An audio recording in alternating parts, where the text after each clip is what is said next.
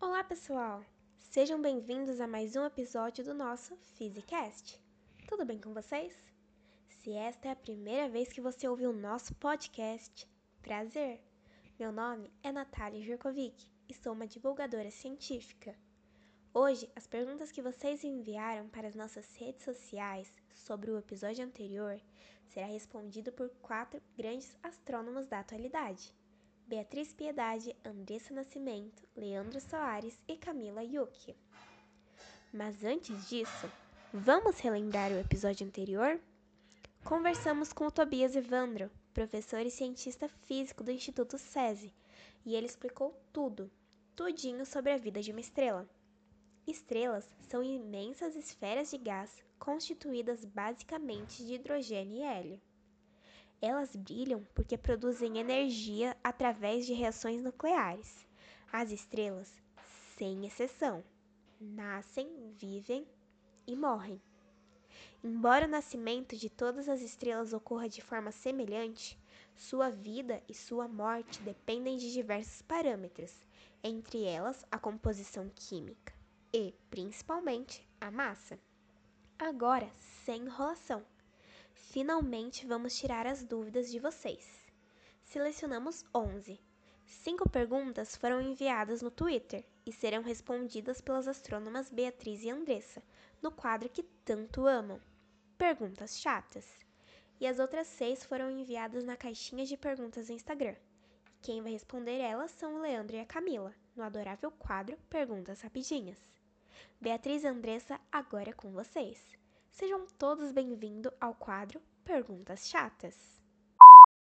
Oi, oi, gente. Eu sou a Beatriz e eu vou começar apresentando o quadro das perguntas chatas hoje. Começando com a pergunta número 1. Quais os outros possíveis fins de uma estrela de grande massa? As estrelas de nêutrons são originadas de restos da explosão de uma supergigante vermelha. Esse é um dos possíveis fins das estrelas de grande massa. Outro dos possíveis fins é quando os restos da explosão possuem massa entre 1, 5 e 3 vezes a massa do Sol. Eles se encolhem até algo em torno de 10 km de diâmetro. Pergunta número 2. Você não acha que é um tamanho muito pequeno para algo que tem mais massa que o Sol? Como a estrela está muito encolhidinha, a matéria fica muito concentrada. Imagine um elefante que foi encolhido da mesma forma. Ele seria invisível a olho nu, mas continuaria tendo toneladas de massa. Imaginou? Agora imagine uma bolinha de gude com o mesmo peso do Sol. Conseguiu imaginar? Eu sei que vocês não conseguiram, não precisa mentir. Agora a pergunta número 3. Que força incrível será essa que faz uma estrela encolher tanto? Ah, você sabe, aquela força que discutimos na leitura anterior. Vou dar uma dica. Começa com G. Mas existe mais coisa a dizer sobre essas estrelas. Coisas soltas no espaço, como as estrelas, costumam estar em rotação. Agora, se algo em rotação encolhe, sua velocidade aumenta. Vocês lembram da bailarina? Bom, se vocês não lembram, a próxima pergunta vai ter que ficar com a Andressa, porque eu termino por aqui. Muito obrigada. Gente, aqui é a Andressa. Bom, dando continuidade ao quadro de perguntas chatas, a próxima pergunta é: que bailarina e por que aumenta a velocidade?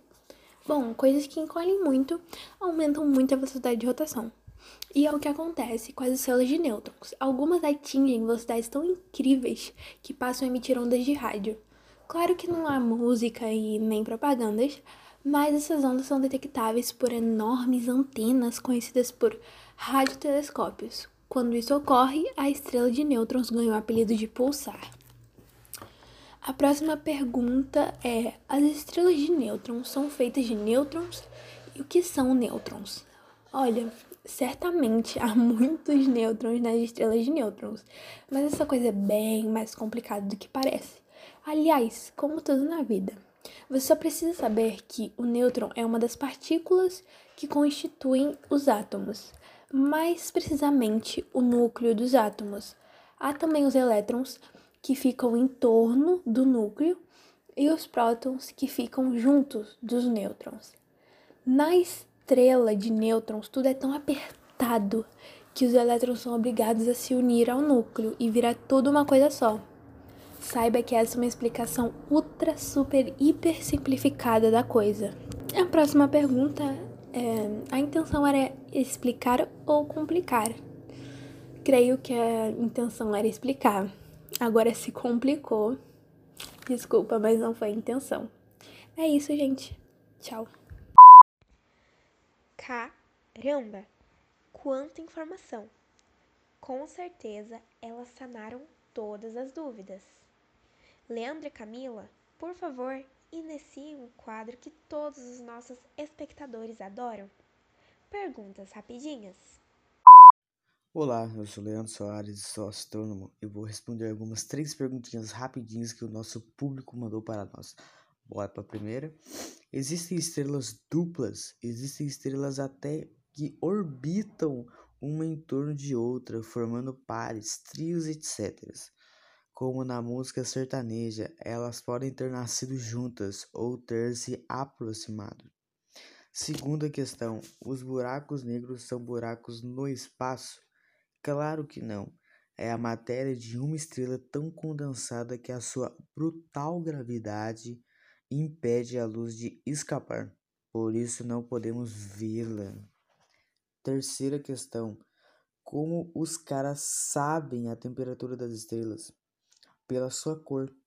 Estrelas muito quentes são azuladas, as mais frias são avermelhadas. A sequência é mais ou menos essa: vermelha, branca, amarela e azulada. Para mim, a azulada é a mais bonita. E espero ter respondido as perguntas de vocês. Até a próxima. Olá pessoal, eu sou a Camila e sou astrônoma. E agora eu vou responder as outras três perguntas que vocês enviaram para nós.